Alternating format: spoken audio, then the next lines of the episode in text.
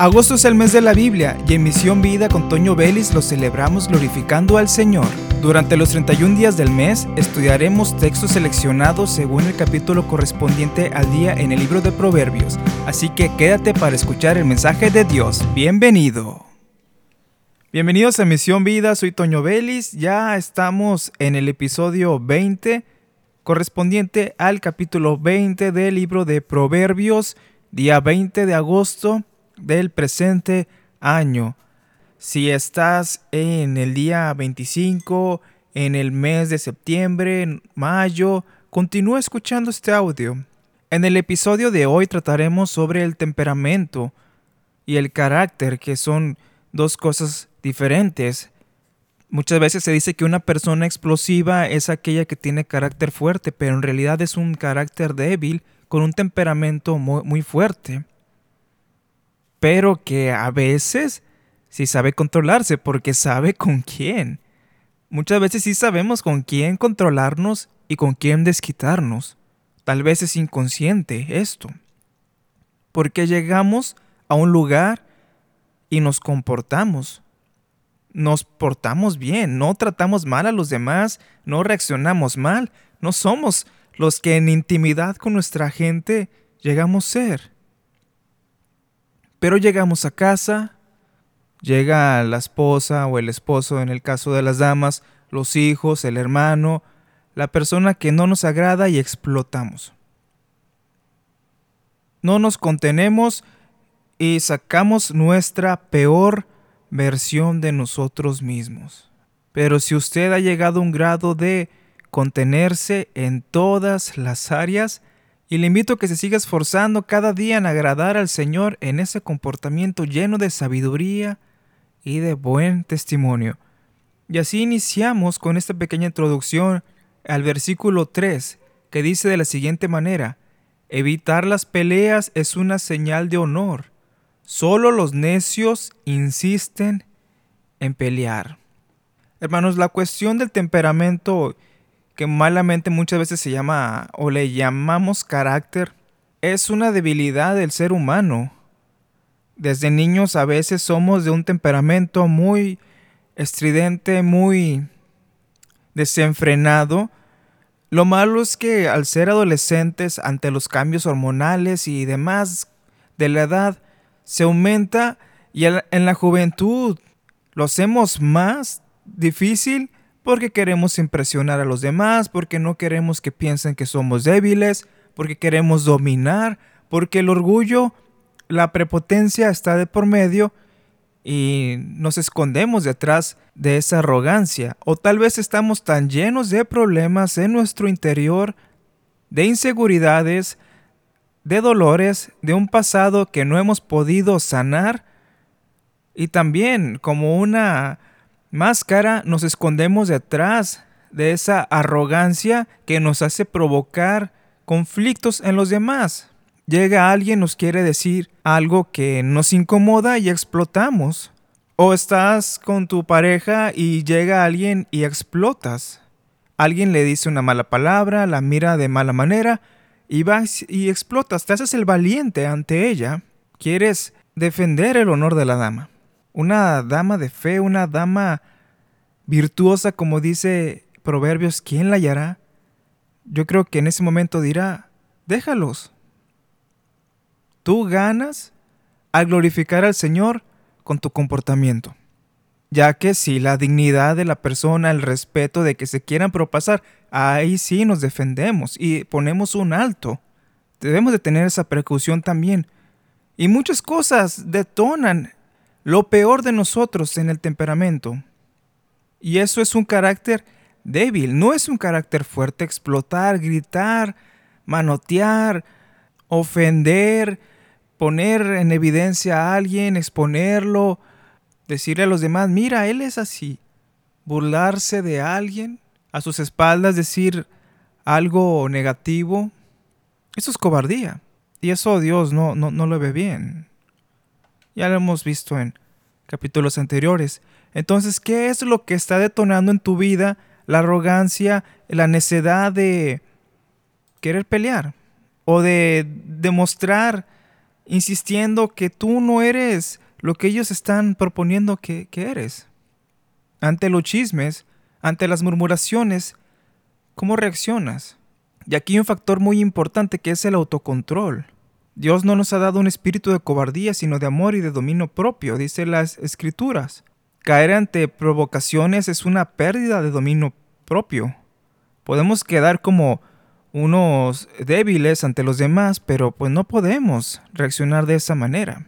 Yo puedo demostrar mi fuerza bajándome al nivel de una persona que quiera provocarme en pleito, porque yo trato de evitar ese tipo de conflictos, pero estas personas son astutas para manipular, para provocar más y quedas peor ante Dios. Es importante tener dominio propio y, ¿por qué no, una autoconfianza basada en la dependencia a Dios.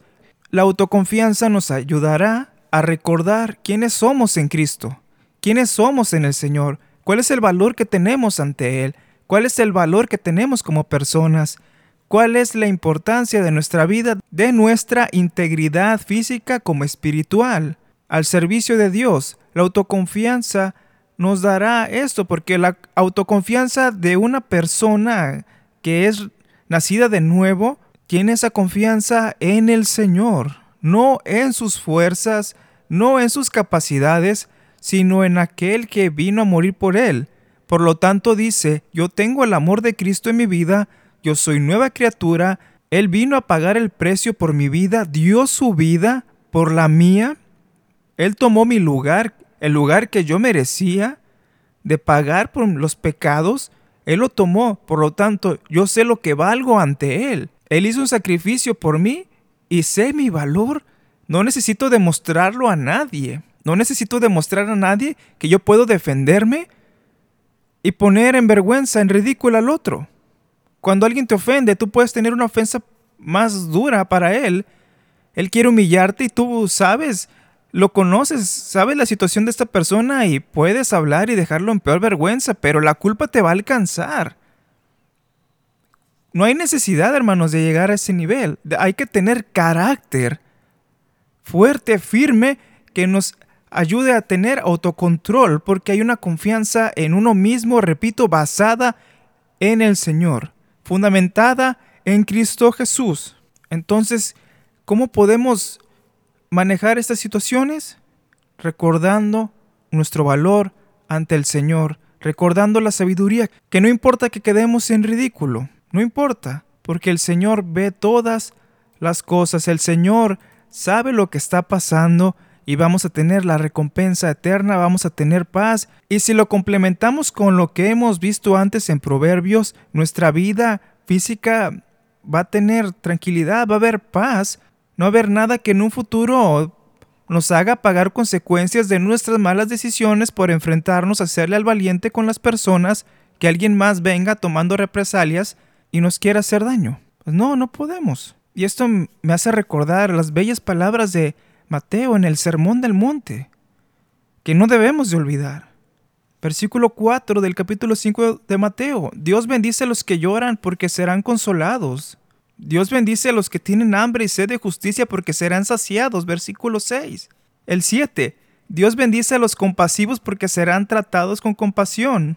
Dios bendice, el 9, Dios bendice a los que procuran la paz porque serán llamados hijos de Dios. El versículo 10 dice de una manera tan gloriosa, Dios bendice a los que son perseguidos por hacer lo correcto porque el reino del cielo les pertenece. El 11, Dios los bendice a ustedes cuando la gente les hace burla y los persigue y miente acerca de ustedes y dice toda clase de cosas malas en su contra porque son mis seguidores. El 12, una meta hermosa. Alégrense, estén contentos porque les espera una gran recompensa en el cielo y recuerden que a los antiguos profetas los persiguieron de la misma manera. Gloriosas palabras que tiene el Señor para nosotros. Y algo más que dice Pablo en Filipenses 4:7, y la paz de Dios, que sobrepasa todo entendimiento, guardará vuestros corazones y vuestros pensamientos en Cristo Jesús. La iglesia en ese momento estaba pasando por terribles momentos, violentos momentos, y Dios guardaba en completa paz su corazón. Por lo tanto, había sabiduría en ellos. No andaban buscando la pelea, ni se andaban enfrentando ante las provocaciones. Ellos confiaban tanto que vino ese regalo de Dios y la paz de Dios que sobrepasa tu entendimiento los guardará. ¿Qué más queremos, hermanos, para mantener la tranquilidad? Es que me está provocando mi vecino, me quiere hacer que yo pierda los estribos, mi jefe quiere que yo pierda los estribos, me están provocando a explotar para señalarme y decir, ay, mira, el cristiano explotó. Filipenses 4:6. Por nada estéis afanosos, sino sean conocidas vuestras peticiones delante de Dios en toda oración y ruego con acción de gracias. Hay que ser sabios, hermanos, y tolerar. El galardón es allá en el cielo, lo vimos en lo que dice Mateo capítulo 5. El galardón es allá, en la presencia del Señor. Evitar las peleas es una señal de honor. Solo los necios insisten en pelear. Y así terminamos el episodio del día de hoy, Proverbios 20, versículo 3, que tan corto pero tan lleno de verdad, que nos bendice y nos ayuda a crecer, a dar un paso más en la madurez de nuestra vida espiritual. Y te invito a que compartas este podcast, suscríbete y quédate atento para mañana a continuar con el capítulo 21 de Proverbios. Bendiciones a todos.